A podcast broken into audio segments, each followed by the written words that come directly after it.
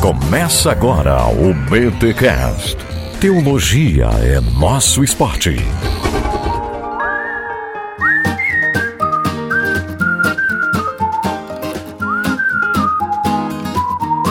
Muito bem, muito bem, muito bem. Começa mais um BTcast de número 345 aqui na BT Week NVT. Eu sou Rodrigo Bibo e eu estou alegre. Ó, e eu sou Alexandre Melhoranza e o segredo já foi revelado. Olha. E eu sou o Cacau Marques e. E a paz de Deus então, mente e coração guardará em Cristo Jesus. Já tá melhor que o Bibo, mas não tá bom. Não vamos exagerar. Pô, mano, é que perder pra um oriental eu aceito. Agora, perder pro Cacau, sacanagem. Ah, filho. E eu sou Victor Fontana e tudo isso aqui é uma oferta aceitável, agradável, Olha, de aroma suave muito. pra Deus e pra vocês que nos ouvem. Será que é? Tomara que seja. Espero que vocês recebam. Muito bom, gente. Estamos aqui finalizando a BT Week NVT. Ah, ô louco, que semana, hein, meus amigos? Que semana que nós tivemos aqui em bibotalk.com na companhia da NVT e claro, os meus amigos aqui de mesa, Victor Fontana, Cacau Marques, Alexandre Melhoranza e Paulo Ono, que não pôde estar aqui nesses dois últimos episódios. Rapaz, que alegria foi essa BT Week, quanto conhecimento, quanta sabedoria. E claro que tudo isso que nós aprendemos até aqui, porque calma que tem o episódio de hoje ainda, eles possam nos levar a ter uma atitude e atitude de Cristo. Olha só que maravilha. Gente, BT Week NVT está terminando, mas eu ainda posso avisar vocês, mesmo hoje sendo sexta-feira, que a nossa lojinha ainda está acontecendo aqui. Ok? A Mundo Cristão montou uma lojinha aqui em bibotalco.com com descontos de até 40%, livros lançamento, várias capas NVT. Cara, a gente fez uma seleção bem legal de teologia de qualidade mesmo. E olha só, confere lá e compras acima de 120 reais, você tem o frete grátis para todo o território nacional. Então aproveita para adquirir boa teologia, livros de qualidade para sua estante, biblioteca, mente, alma e coração, beleza? E lembrando, frete grátis nas compras acima de 120 reais. Aproveita porque a lojinha ainda tá ali e é claro, talvez alguns produtos já não tenham mais, porque era enquanto durar os estoques lá da Mundo Cristão. Então aproveita, o link está aqui na descrição deste BTcast. Vamos lá para o capítulo 4 de Filipenses.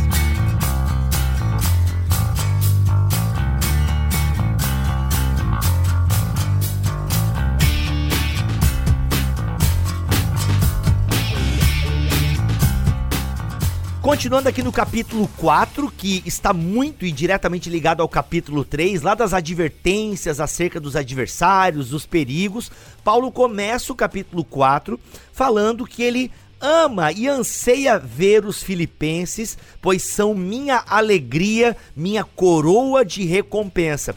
A gente já falou bastante aqui, amigos, sobre esse relacionamento de Paulo com a igreja de Filipos. E cara, é impressionante como Paulo realmente, além de aceitar a oferta.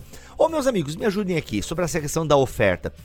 Eu acho, pela minha memória aqui, que era a única igreja que Paulo aceitava a oferta, porque acho que em Corinto ele fala que nem aceita a oferta deles para não ser pesado para os irmãos. Alguém lembra de alguma coisa nesse sentido? Tessalônica, não? Não, não, não, não tá certo isso aí não, Bibo. Opa, A gente não sabe ao certo de quem ele recebeu a oferta pra si ou não. isso. A gente só sabe que em algumas igrejas ele preferiu se fazer não não se preferiu fazer pesado, mas a gente não tem como dizer que Filipos é a única que ele aceitava a oferta. Ok. Explicitamente tem isso daqui. Mas se você for pensar que Paulo realizou a coleta praticamente na Ásia inteira, tudo bem que não era pra ele, Para os santos, né, em Jerusalém. mas não dá pra gente fazer essa afirmação não, uma afirmação muito é uma asseveração muito ousada, diria o outro. Mas a gente tem, pelo texto, a gente pode afirmar que de Filipenses ele aceitava as ofertas, enquanto de outra para outras igrejas ele não queria se fazer pesado, por isso fazia as tendas e tudo mais. Isso, isso, isso dá para afirmar, mas não dá para afirmar que Filipos era a única. Ok, boa. Mas no relato bíblico é a única que a gente tem menção de que ele recebeu certo? Pelo menos isso? Explicitamente que ele foi sustentado sim, mas porque ele estava preso, né? Então ele precisava. Boa, boa, muito bem. E aí Paulo começa no versículo 2 a falar algumas palavras de incentivo, pelo menos a NVT coloca essa epígrafe. E como palavra de incentivo, meu irmão, ele tá falando aqui para duas irmãs se resolverem, resolvam suas tretas, senhora Evódia e Sintique, tendo em vista que estão no Senhor resolvam seu desentendimento. É interessante ele, ele mencionar aqui esse caso, que a gente não sabe o porquê que elas estavam brigadas, mas ele tá falando muito sobre unidade nessa carta. Então ele começa. Ele, ó, oh, gente, resolvam esse entendimento. Ou seja, é o andar em concordância que ele vem falando no versículo, no capítulo 2, no capítulo 3. Essa ideia de estarem carregando junto a carga, certo? É, ele diz assim: tenham a mesma mente, ou na verdade o mesmo modo de pensar. Julguem juntas, e o julgar aqui é aprendam juntas, tenham o mesmo entendimento juntas. Tanto é que mais cedo ele vai até falar sobre a questão da discordância. Lá no capítulo 3, só voltando, né, capítulo 3, verso 15, todos nós alcançamos a maturidade, né, a finalidade para a qual nós estamos em Cristo, devemos concordar quanto a essas coisas. Se discorda em algum ponto, confio que Deus o esclarecerá para vocês. E aqui, no capítulo 4, ele meio que continua isso. Ele identifica duas irmãs e ele vai falar: Evódia, Sintik, estejam em concordância. Pensem, é que pensem da mesma maneira fica até meio pejorativo. É que a mesma questão, né? E é importante que ele fala para é, que elas resolvam isso tendo em vista que elas estão no Senhor, porque aqui aparece de novo aquela palavrinha fronel que a gente falou lá no capítulo 2, né? E de novo, eles devem ter o mesmo modo de pensar e devem ter o modo de pensar, ou o sentimento, ou a atitude, como a gente viu lá, de Cristo. Então é, de novo, é essa unidade de Cristo promovendo unidade na igreja, que é uma, uma constante em Paulo quando ele usa o tema da comunhão. Vamos lembrar que lá para os Colossenses, para ele resolver a questão, ainda que seja uma carta de, de natureza diferente da de Filipos, mas vamos lembrar que, que lá ele fala que o fato de não haver mais divisão entre nós é porque Cristo é tudo em todos. E isso é frequente, né? Com os coríntios é a mesma coisa, se vocês forem espirituais, vocês serão unidos tal. E aqui também é isso, né? Pensa no Senhor da mesma forma. E eu acho muito interessante como ele pede ajuda desse colaborador, né? Ele fala: Peço você, meu fiel colaborador, no versículo 3 que ajude essas duas mulheres, pois elas trabalharam arduamente comigo na propagação das boas novas e também com Clemente, com meus outros colaboradores, cujos nomes estão escritos no livro da vida. Então ele pede ajuda porque elas trabalharam, né? É, esse trabalho como elemento de, de comunhão, é, é, eu acho muito interessante, né? A gente falou sobre isso lá no capítulo 2, mas retoma aqui, né? Como a gente, quando tá caminhando pro mesmo lugar, a gente tá caminhando junto, né? Se cada um se a gente não tiver um objetivo, nós vamos nos separar nessa nossa jornada, né? E queira ou não, o desentendimento delas, seja qual for o motivo, seja quem tá certo, quem tá errado, isso não importa. Porque antes Paulo tá dizendo, se eu não me a memória, no capítulo 2, para nós considerarmos né, os outros superiores a nós. Não se preocupem apenas com os próprios interesses, sejam humildes. Então, assim, Evódia, Cinti, não me interessa quem errou, quem acertou vocês precisam se acertar porque, né, vocês precisam ter o mesmo sentimento. Cristo não considerou as suas coisas, né? Mas considerou o outro e por isso se entregou, se esvaziou. E inclusive, Bibo, eu creio que Paulo aqui ele faz de propósito essa continuação aqui no verso 3, quando ele diz: "E peço a você, meu fiel colaborador". Ele poderia falar você meu fiel amigo, meu fiel irmão, ou mesmo nomear a pessoa, né? Ele diz meu fiel colaborador. Ora, ele meio que faz para chamar a atenção de Evódia e Sintik, que já tinham trabalhado juntas. A exortação aqui não é no sentido de bronca, né? É um encorajamento a buscar o mesmo entendimento juntas. E aí no verso 3, o meu fiel colaborador, para elas também caírem em si, né? Realizarem que elas estão cometendo aí um erro, né? Tipo, poxa, mas Paulo tá pedindo pro colaborador. Opa, colaborador? É porque eles trabalharam juntos. Ah, trabalharam juntos, Evódia.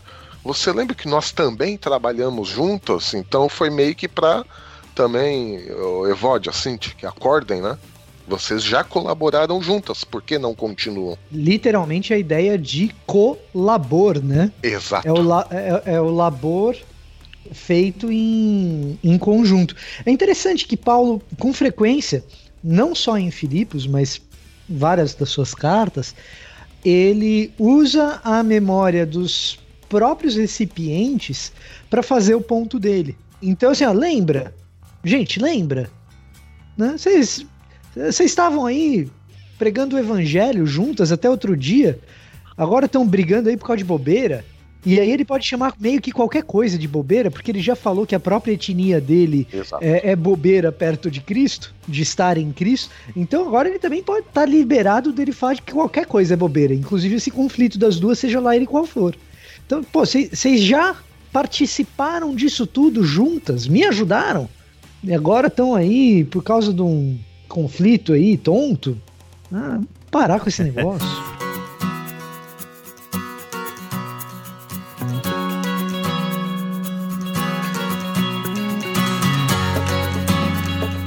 Parem com esse negócio, por gentileza, e alegrem-se sempre no Senhor. Repito, alegrem-se.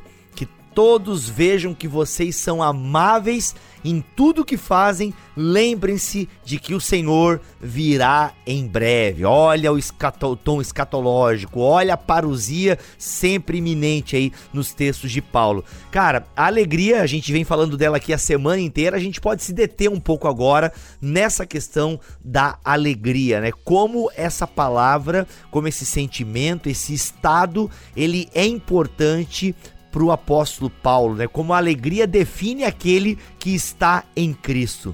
E olha só, alegria é uma palavra tão cara e importante para a teologia de Paulo que, segundo o dicionário de Paulo e suas cartas, das 326 ocorrências das palavras que indicam alegria no NT, 131 encontram-se nas 10 cartas que costumam ser atribuídas a Paulo, isto é, 40%.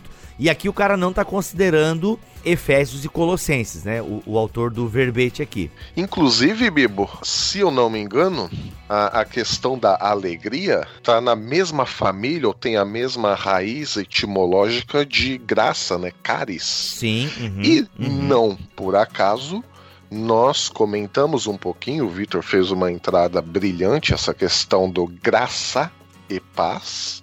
Paulo retoma de novo isso porque a alegria que ele tem, ela é dependente, ela está diretamente ligada com a graça de Deus e a graça de Deus no sentido da justiça que não vinha de Paulo, porque o restabelecimento da sua relação com Deus não vinha dele mesmo, mas vinha de Cristo. Ele corria para o alvo para a Teleios mesmo, final, para ele corria para a finalidade da sua vida, que era conhecer cada vez mais de Cristo e o poder da sua ressurreição. Ora, o final disso, né? Grande final, grande epílogo, o que que é?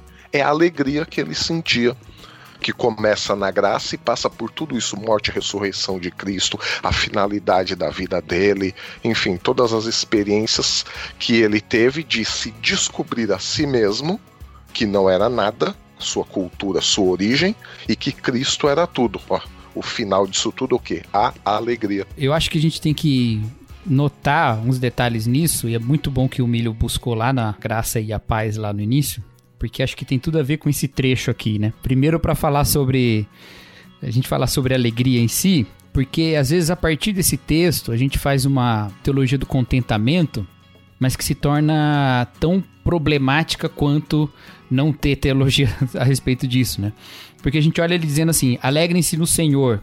Repito, alegrem-se. É, de certa forma, né, da maneira como é expressado aqui, uma, um mandamento, né? o que faria com que não cumpri-lo fosse pecado. Claro que não, não é pecado ficar triste. o Senhor Jesus Cristo teve tristeza ao ponto de morrer, uma tristeza mortal. Então não é pecado ficar triste. Oh. Alegrar-se no Senhor é justamente encontrar no Senhor as motivações para estar alegre. É justamente porque porque é a essa graça de Deus e ela continua sobre nós mesmo quando as circunstâncias não são adversas. E isso se conecta com a própria é, situação de Paulo, que ele diz lá no capítulo 1 que o que era mal foi revertido para o bem, que ele está feliz, na verdade, porque por causa das suas algemas o evangelho foi conhecido por toda a guarda pretoriana. Então, mesmo na circunstância de adversidade, há um lugar para alegria, há motivação para alegria porque o Senhor está ali. Isso não significa não sentir a tristeza ou não encarar a tristeza. Isso significa entender que a tristeza não tem a palavra final. E aí eu quero lembrar né? Já que o Paulo faz isso, eu quero fazer isso também. Lembrar de uma vez que eu estava numa conversa com o próprio Milho, né? Este que, é, que está conosco, esse conhecido aqui nos corredores do BT, BT Network como o anjo pessimista. o arauto da bad. o arauto da bad. O, o, o, o, fado, o fado sem tato. O fado, fado sem tato. Excelente. Ou como diria o milho, sensacional. o fado é, ele, tato, vai. Uma vez a gente numa conversa aí, nessas conversas pela internet, ele falou sobre como não há um fim para alegria, né? Há um fim para tristeza, uma finalidade, um objetivo, um crescimento. Na tristeza a gente cresce, na, no sofrimento a gente desenvolve, a gente, né? Isso é, é, bíblico, a palavra de Deus fala isso. Nós nos gloriamos na tribulação porque é ela, é através dela que se produz um caráter aprovado, né? Mas eu fiquei pensando isso e eu nunca contei pro Milho o que que essa reflexão me levou. Cara, eu não me lembro foi... disso, mas bom. Se te ajudou, né, Milhos? É, de fato, a tristeza, a adversidade, os problemas, eles são também meios em que Deus usa para moldar a nossa vida. Claro, a gente não quer romantizar o sofrimento aqui, mas, mas isso acontece, isso está dentro da teologia bem clara na Bíblia, né? Especialmente nos escritos de Paulo, né? O espinho na carne que foi dado para que ele não se orgulhasse, essas coisas todas em que é, se frutifica santificação e justiça da tristeza. Tudo bem, beleza, é, essa é uma questão de propósito da tristeza, né? Enquanto a alegria parece ser apenas aquela celebração, né? ela, ela né, do que qual que é o fruto em termos de santificação da alegria. Mas isso é justamente porque a alegria não tem fim, ela é o fim em si mesmo. A tristeza tem fim e finalidade, porque um dia ela terá fim também. Haverá um momento em que não haverá nem mais o que promover de santificação em nós, e muito menos através da tristeza. Toda lágrima será enxugada, os que choram serão consolados. Então, nesse sentido, a gente consegue, no meio da tribulação, nos alegrar no Senhor. E nos alegrar no Senhor é olhar para o Senhor e ver nele e nele manifestado em Cristo, na graça que recebemos na cruz, essa essa reconciliação que nos traz alegria. Por que que eu estou falando da cruz aqui? Porque lá logo em seguida ele vai falar no versículo 6, ele vai falar para nós não ficarmos preocupados com coisa alguma, para nós orarmos a Deus pedindo o que precisamos, agradecendo por tudo que ele já fez, e nós experimentaremos a paz de Deus. Essa paz de Deus, ela, a gente às vezes lê. Tem três jeitos da gente ler essa paz de Deus, né? Uma é a paz circunstancial, é falar assim: olha, é, essa tempestade pela qual a gente está passando, Jesus vai acalmar. Então eu terei paz quando a tempestade for acalmada. Então a paz de Deus virá e eu, todos os conflitos vão acabar ao redor de mim. Não é essa ênfase que a Bíblia traz a respeito de enfrentar as tribulações. Uma outra leitura é a paz subjetiva eu vou orar e Deus vai promover paz no meu coração. Inexplicavelmente eu vou me sentir em paz. Mesmo no meio do tiroteio, meu coração ficará em paz. Ainda que a gente possa ver algum tipo de ensinamento dessa forma no que a Escritura fala, essa leitura não explica a raiz dessa paz. Ela é simplesmente uma paz subjetiva. Você sente ela a partir do nada. Mas o que está sendo dito aqui é de uma paz real, que já existe. Essa paz real que já existe é a paz de Deus ou a paz com Deus, né? Alguns comentários fazem a leitura, o Matthew Henry fala sobre isso, o Gil fala sobre isso, como a paz aqui, essa paz concreta da paz com Deus. Ou seja, uma vez que nós temos paz com Deus, nós sabemos que Deus age ao nosso favor, porque nós não estamos falando de um Deus que nunca agiu ao nosso favor. Ainda que as circunstâncias estejam caindo aos pedaços, que tudo esteja ruim e que meu coração esteja em tribulação, existe uma cruz na qual Deus demonstrou amor para mim e disse: "Estamos em paz". Então não há nenhum tipo de desavença entre eu e Deus. E como Deus está acima das circunstâncias, eu posso confiar que esse bom Deus está a meu favor. Então toda circunstância negativa e tristeza é momentânea. Por isso eu não preciso andar ansioso por coisa alguma, porque uma hora isso aqui vai passar. Eu posso deixar nas mãos de Deus e eu sei que está nas melhores mãos possíveis. Como é que eu sei? Porque eu acredito nisso com todo o meu coração? Não, porque isso aconteceu na história, porque isso aconteceu na cruz de Jesus Cristo. A paz está mantida lá. E esse um ensino muito importante. A gente às vezes renega um pouquinho o que a Bíblia fala sobre ansiedade. E ansiedade é um tema bíblico importantíssimo. Se, se você lembrar a parábola do semeador, a semente que caiu entre espinhos, os espinhos eram as preocupações da vida. Então, assim, se a gente começar a carregar os problemas da vida como se eles dependessem da gente, carregar tudo no peito e esquecer que nós temos paz com Deus, e esquecer de meditar na paz com Deus que nós temos na cruz e que, mesmo que tudo dê errado, Deus ainda está conosco, ainda somos amigos de Deus, nós vamos nos confundir nas, nas preocupações da vida. E ao nos confundir com as preocupações da vida, nós vamos estar idolatrando essas circunstâncias, né? É, é isso que eu queria falar. Cara, a gente pega tudo isso que você falou sobre a questão da paz, sinceramente eu nem lembrava desse papo, mas enfim, se a gente pega o significado aqui de paz, a gente vai ver que ela é a junção né, de partes essenciais que foram juntadas. E o que, que é que foi juntado aí? Exatamente o que Paulo fala da justiça dele. Quando era a justiça dele, ou seja, pelos esforços dele, que ele tentava se aproximar de Deus, não resolveu nada. Ele compreendeu um dia que não era a justiça dele, que não eram a cultura dele, os esforços dele, mas Cristo que tinha restabelecido a relação dele com Deus, ó, é justamente essa a paz. Jesus Exato ele restabeleceu duas coisas que estavam separadas num todo harmonioso, que é o que? Deus e a sua criação. Para todos os que se sentem abatidos, ansiosos, temerosos nesse momento, entristecidos, lembra que existe uma alegria real no Senhor. Essa alegria real que existe no Senhor pode nem sempre ser sentida por nós, porque nós nos entristecemos. Tinha uma música que a gente cantava quando era criança que dizia assim: Quem tem Jesus gosta de cantar, vive sempre sorrindo, mesmo quando não dá. É, essa música é mentira. Essa música é mentira. Quem ri quando não dá não é quem tem Jesus, é louco, é o Coringa. Né? O Coringa ri quando não dá. A gente ri quando tem que rir, a gente chora quando tem que chorar. Mas existe uma alegria real, por quê? Porque Deus, que é pleno em alegria, e o Piper destaca muito isso, né? Com Deus é satisfeito em si mesmo, em Cristo se entristeceu ao ponto de morrer. O filho no jardim do Getsemane se entristeceu ao ponto de morrer.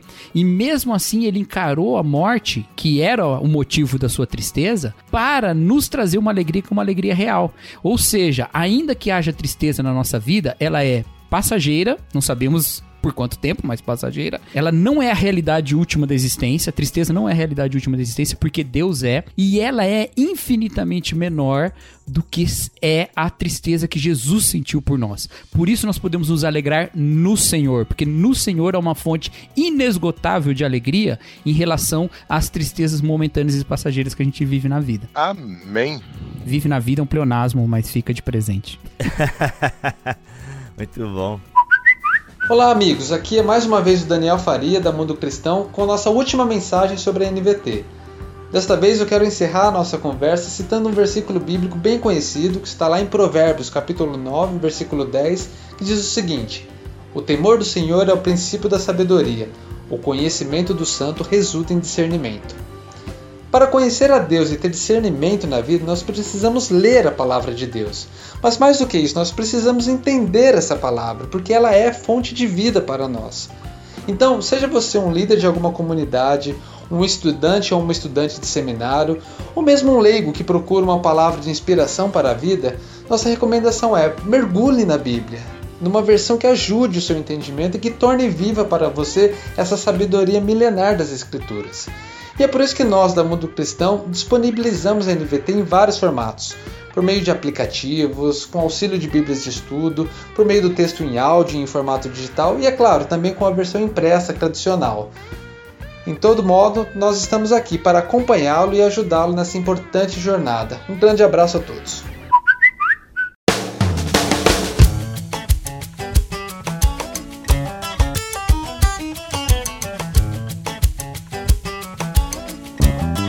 Bem, diante de tudo que o Cacau falou aqui, obrigado Cacau por essas palavras, realmente caem muito bem no momento que a gente vive, com certeza muitas pessoas vivendo nessa ansiedade, cara, e até quando eu leio esse texto de Paulo, né, não vivam preocupados com coisa alguma, pois é, Paulo, que, poxa, me ajuda, como? Bem, em vez disso, orem a Deus, pedindo aquilo que vocês precisam e agradecendo-lhe por tudo que ele já fez. Aqui, eu acho que ficou claro na, na fala do, do Cacau, não é como alguns dizem, né? Não sei se vocês já ouviram por aí. Galera, agradeça porque Deus já fez. Né? A benção já chegou, tipo, a galera meio que materializando a benção agora, aquele pensamento positivo travestido de fé.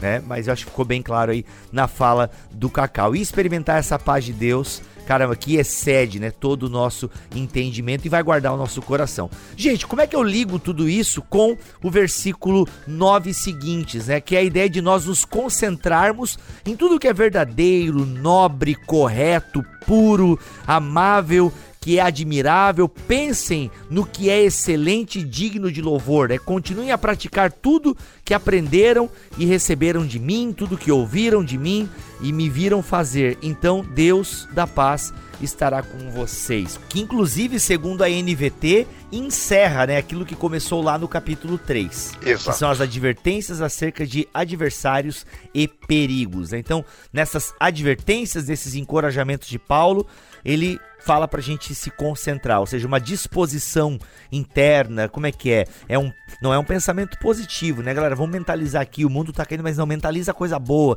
se concentra nas coisas que são nobres. Como é que a gente aplica isso até diante do cenário que a gente está vivendo agora? Num certo sentido, você tem que pensar que de fato a bênção já chegou. E ela vai voltar. A bênção já veio, ela já chegou. E ela vai voltar. A gente já falou aqui algumas vezes, o Milho deve ter uma recordação boa disso também. Olha lá, que quando ó, a gente- vocês desenterrando hoje os, os defuntos aqui, mano. É, pois é, tô, tô apelando, tô apelando para sua memória de elefante, Milho. Vamos lá. Mas assim, a gente costuma falar que bênção, especialmente no contexto da antiguidade oriental, é sempre algo concreto, mensurável, Observável. observável, exatamente. Exato. Então, qual que é a tentação? A tentação é a gente achar que a concretude da bênção está nas circunstâncias da nossa vida. A tentação é essa. Que a concretude da bênção está nas coisas materiais que nos circundam, que nos trará essa felicidade ou essa paz que o Cacau estava mencionando. Mas o que, que é a concretude da bênção na nova aliança? São os cravos nas mãos de Cristo, nas suas pernas, os espinhos que perfuram a cabeça dele, os pedaços de carne das suas costas que atravessam o ar depois de uma chibatada, catarro e a saliva no rosto dele depois das cusparadas. É isso que é concreto. E o que é concreto é esse corpo amarrotado, destruído, arrebentado contra o madeiro, sendo cuidadosamente refeito durante alguns dias para no terceiro dia aparecer ressurreto. E essa é a concretude. É a presença real de Cristo conosco, da qual nós não somos dignos de desfrutar. E desfrutamos porque ele venceu o mal, porque ele venceu a morte. Então a gente anuncia que essa bênção que já chegou, ela há de retornar, ela há de vir. E aí a gente volta no que o Cacau disse para dizer o seguinte: a maldade, a crueldade, o sofrimento, os elementos concretos que nos levam à tristeza têm data de validade. E quem enxugará dos nossos olhos as lágrimas é o próprio Cristo, que concretamente foi morto na cruz, concretamente ressuscitou, concretamente pregou aos discípulos no caminho de Emaús, concretamente comeu peixe com eles. E nos aguarda para o dia que nós mesmos haveremos de celebrar num grande banquete com ele. Por isso que, concretamente, Vitor, Paulo disse no capítulo 3, verso 10, que ele, o desejo mais profundo dele é conhecer a Cristo e experimentar, olha lá, o concreto, experimentar o grande poder que o ressuscitou. Quero sofrer, outro ponto concreto, com ele participando da sua morte. Você fez um resumo sensacional da morte e ressurreição de Cristo. E é exatamente por isso que Paulo já tinha escrito isso no versículo 10 do capítulo 3, essa concretização do relacionamento dele com Cristo que se experimenta na morte e na ressurreição. A fé de Paulo não era só uma fé gnóstica, só uma fé fluida, mas era uma fé concreta, observável, uma fé baseada também em fatos históricos, em coisas que ele tinha vivido e quer ainda viver ainda mais. Uma fé que se iniciou quando ele teve experiência com Cristo concreto ressurreto. Né? Voilà. Exato. Então, concentrar-se em tudo que é verdadeiro, em tudo que é nobre, em tudo que é correto, tudo que é puro, é se concentrar em Jesus. Sim, e como por... isso se estabelece na prática, né? É, é, é, é, o que eu ia falar. Exatamente. Ele está concretizando a fé dele em tudo isso, porque a fé dele não é só uma fé puramente intelectual. Ah, eu creio que Jesus morreu e ressuscitou. Tá bom, ok, eu tenho um conhecimento intelectual que Jesus morreu e ressuscitou. Mas como é que isso se traduz na minha segunda-feira de manhã?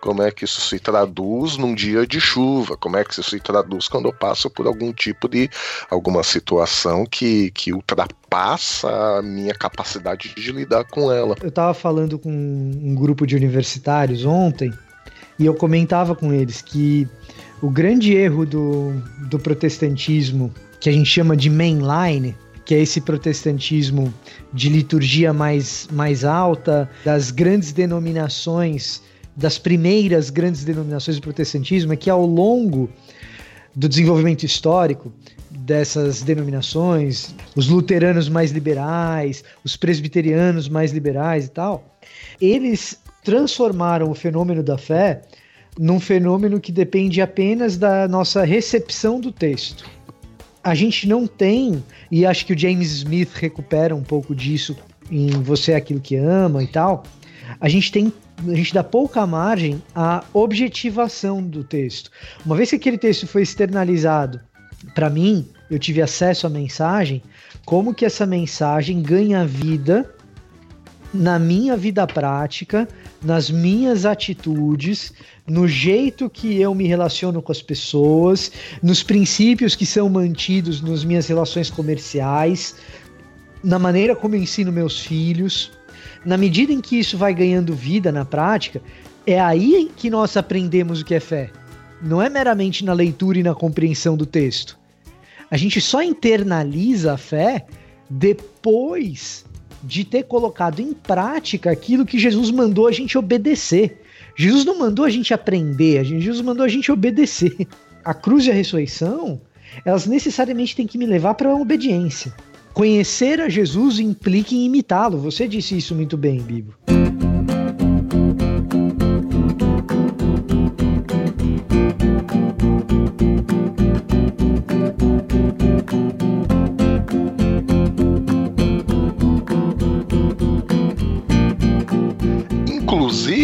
Paulo ele continua nessa questão da, da concretização da fé dele no dia a dia, nos versículos 10 a 12.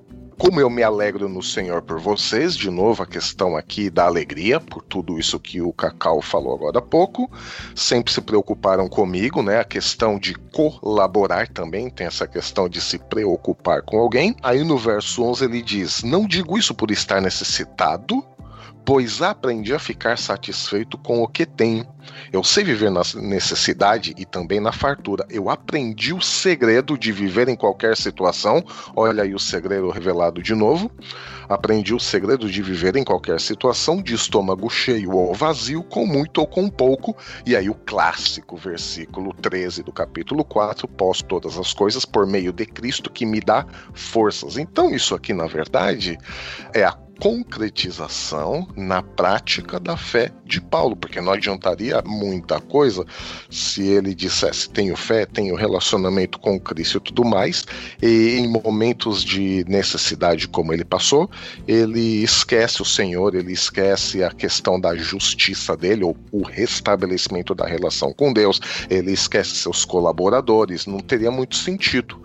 Então, Paulo prova mais uma vez na prática que a sua fé é uma fé concreta, uma fé real e que, uh, mesmo alguém que em Deus pode sim passar por necessidade, mas qual é a visão que ele vai ter dessa circunstância? Eu retomo um pouquinho o que o Cacau disse, que a nossa alegria no Senhor não depende das circunstâncias externas, porque tudo que Deus fez por nós independe da circunstância externa. Porque se dependesse da circunstância externa, tudo bem, no mal, ah, bom, no mal eu esqueço a Deus, no bom, quando tá, tudo tá bom, é, então eu que fiz, eu que produzi essa riqueza, eu que me esforcei para. Então, assim, tanto no ruim como na parte boa da vida, nós temos a tendência de esquecer Deus. Se tudo vai mal é porque Deus me esqueceu, se tudo vai bem é porque eu preciso de Deus.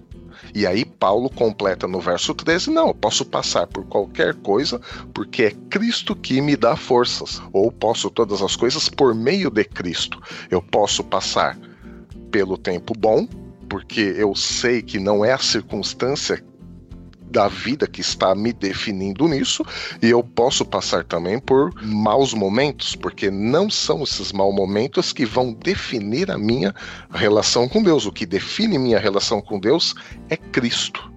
Então tudo posso que me for... naquilo, naquele que me fortalece não é teologia da prosperidade? Poxa. Hum, não, né, gente? E foi muito usado, né? Se tem um texto fora de contexto, muito utilizado, foi esse, mas, cara, basta você ler, né? E, poxa, é tão. Até nos poucos versículos que antecedem esse texto, já fica claro, né? E se você ler lê o contexto da carta ainda como um todo, fica ainda mais evidente. Muito interessante. Não, não é nem teologia da prosperidade, nem libertinagem, né? O crente pode fazer isso? Posso todas as coisas. Caraca, se alguém já fez essa leitura, Deus o livre. Nossa! Poxa, aí, aí é demais, hein? Aí é demais. Prêmio exegese do ano. E aí é interessante que Paulo reconhece que ele pode, né, todas essas coisas por meio de Cristo Jesus. Até em episódios anteriores e passados e longínquos aqui do Bibotal, que eu já falei do bonança e faltança, né? Até foi na, na última BTW que a gente retomou um pouco esse contexto aí de estar satisfeito é, em Deus e tal. Então a gente pode todas as coisas, tanto a alegria quanto a tristeza. Posso todas as coisas naquele que me dá forças. Mas olha que interessante, mesmo assim, mesmo assim, vocês fizeram bem em me ajudar na dificuldade pela qual estou passando. Né? Como é legal a gente saber que a gente pode estar tranquilo e ter uma paz independente das circunstâncias, uma alegria que independe das circunstâncias. Mas como é bom a gente viver em comunhão, nós né, acreditarmos na comunhão, defendermos a unidade, porque ela foi essencial para Paulo. Olha, gente, eu posso. Tô passando perrengue, tô e tô alegre em Cristo, porque a minha alegria está em Cristo. Eu me alegro no Senhor. Mas olha, que legal que vocês fizeram isso, em me ajudar na dificuldade pela qual estou passando. Né? Aí ele começa a elogiar os filipenses a partir do versículo 15 e tal. E ele se alegra, ele tem tudo o que ele precisa. Se ele não tivesse, ele estaria alegre. Mas que bom que ele tem, né? Minhas necessidades foram plenamente supridas pelas contribuições que vocês enviaram por Epafrodito. Elas são um sacrifício de aroma suave, uma oferta aceitável e agradável a Deus. E esse mesmo Deus que cuida de mim lhe suprirá todas as necessidades por meio das riquezas gloriosas que nos foram dadas em Jesus Cristo. Então, eu acho muito legal essa materialização do cuidado de Deus e essa materialização do cuidado de Deus é em última análise, principalmente Jesus Cristo, como o Vitor deixou bem claro, e ela se desdobra também no cuidado que o irmão tem com o outro irmão, e isso é muito lindo. Mas, Bíblia, eu queria só botar uma, um detalhe bem interessante nisso aqui, é por que, que Paulo tá alegre por eles, por eles participarem do sofrimento dele, porque isso é uma oportunidade que eles têm de participar. Não é porque Paulo precisa, oh. é? Porque mesmo precisando ou não, ele aprendeu a ser contente tanto na carência quanto na abundância, mas é porque ali há uma oportunidade de dividir o sofrimento com alguém e isso é adoração a Deus, porque ele fala que essas ofertas que vocês entregaram a mim subiram a Deus como cheiro suave. Uhum. Então, é parte da nossa adoração como igreja cuidar de quem sofre, né, estar junto, inclusive sustentando, e no caso aqui específico, até ofertas missionárias, né? Uhum. Então, às vezes a gente pensa que a nossa vocação de adorador é só de cantar na igreja e levar música. Não, toda toda a nossa vida dedicada a Deus como oferta suave que sobe para o louvor dele é adoração mesmo, né? Isso bate muito com o que é dito lá em 2 Coríntios, num contexto diferente, porque a oferta lá era para os irmãos da Judéia, né? não era para Paulo especificamente, mas também fala lá que você semeia, o que é colhido? É colhido a adoração a Deus, não é colhido que você vai receber mais. Você até, até tem esse contexto lá que é para você ser mais generoso ainda, mas o mais importante lá é que as pessoas que recebem louvam a Deus. Então Deus recebe louvor quando nós partilhamos o que nós temos com gente necessitada. Uhum. Deus é adorado nisso. Inclusive, nesse momento que a gente está vivendo, fica uma boa lição aí. Não deixa passar. Você que tem o que Deus tem te dado, você que pode sentar na mesa e agradecer a Deus porque Ele te sustentou mais um dia, não deixe de ser generoso. Sempre tem gente que tem menos que você. Muito bom. É, até o Antônio Carlos Costa falou uma frase essa semana em uma rede social que, mano, deu uma mexida, assim. Ele falou assim: vou parafrasear, galera, eu não lembro, mas algo do tipo: a sua qualidade de vida ela não pode ser a mesma nesse tempo de, né, de extrema carência e tal. Alguma coisa nesse sentido, né? Seu, a sua qualidade de vida não, mas o seu modelo de vida, o seu status, enfim. Seu padrão de consumo, esse tipo de. O seu padrão de consumo. É, ele falou uma, um termo que engloba isso. Tipo, cara, não dá para você viver do mesmo jeito que você vivia antes da pandemia. Tem muita gente em extrema necessidade e de alguma forma você precisa se doar, né? E talvez ao se doar, você perca um pouco a sua qualidade de vida em prol daqueles que não têm qualidade alguma, né? Então assim, ele falou de forma bem mais curta, mas a essência da mensagem dele foi essa, assim, cara, não dá, não dá. Tem gente em extrema carência. Quem é que você tá ajudando aí? Né? Porque realmente tem uma dúvida, ninguém sabe como é que vai ser daqui a dois, três, quatro meses. Pode melhorar, como pode piorar. Então a, a nossa tendência pelo menos a maioria das pessoas, eu imagino, é dar uma guardada na grana. Não, vou reter aqui porque eu não sei como é que vai ser.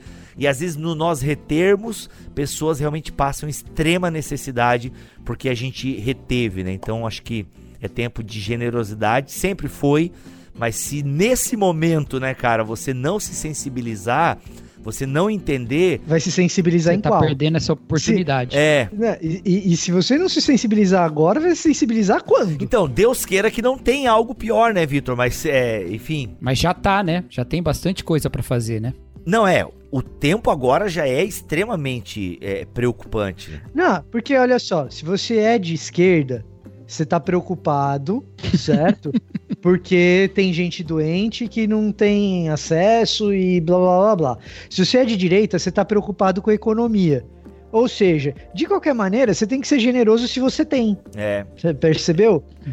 Então, assim, se você gosta do político X, do político Y, não tem nada a ver com essa história. Isso aí é a sua consciência que julgue. Não tem nada a ver com isso. Agora, seja lá o que você acha que é importante, de qualquer maneira, você sabe que a gente está vivendo um período que tem um monte de gente precisando. Se você é um dos que está precisando, cara, vamos orar junto, procure a sua igreja, procure sim é, poupar e se cuidar da melhor maneira possível. Mas se você é alguém que tá sobrando, você não perdeu o seu emprego, você está trabalhando em casa, você tem o seu home office, você não tem perspectiva de perder a tua renda, esse é o momento que, se você não se sensibilizar agora, É, Vai se sensibilizar quando? é complicado, mano. É, Assim, de, de verdade. É, qual é a circunstância que você vai se sensibilizar? Cara, você não vai se sensibilizar. A real é essa.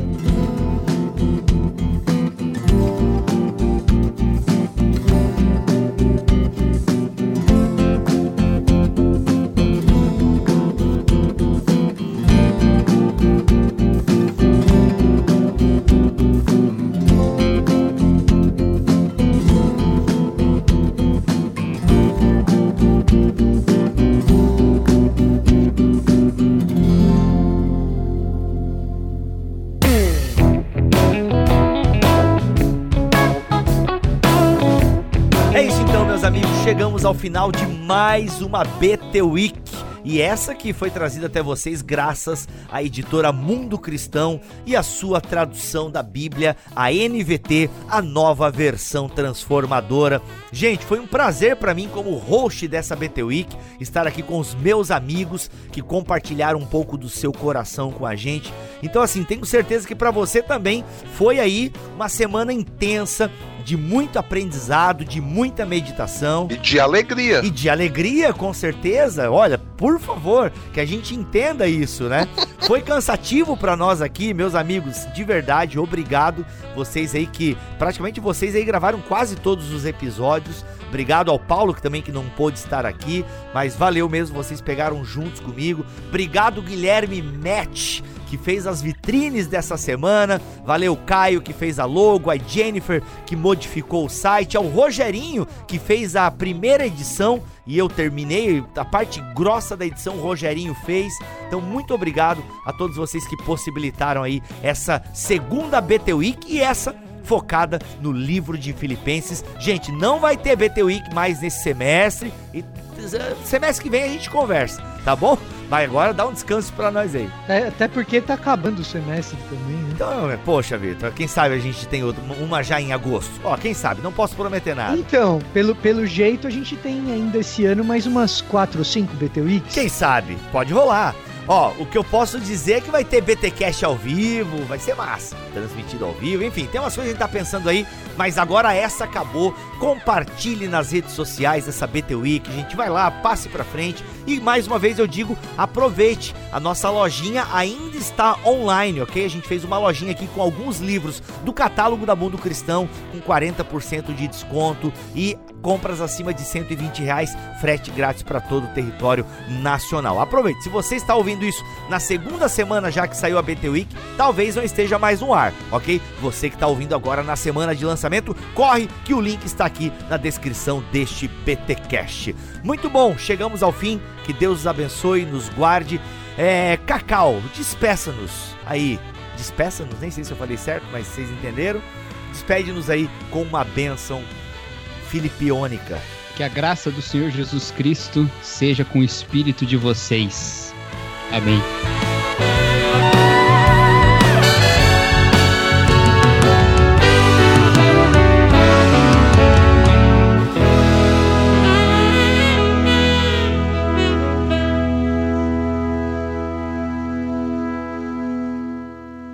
Este podcast foi editado por Bibotalk Produções.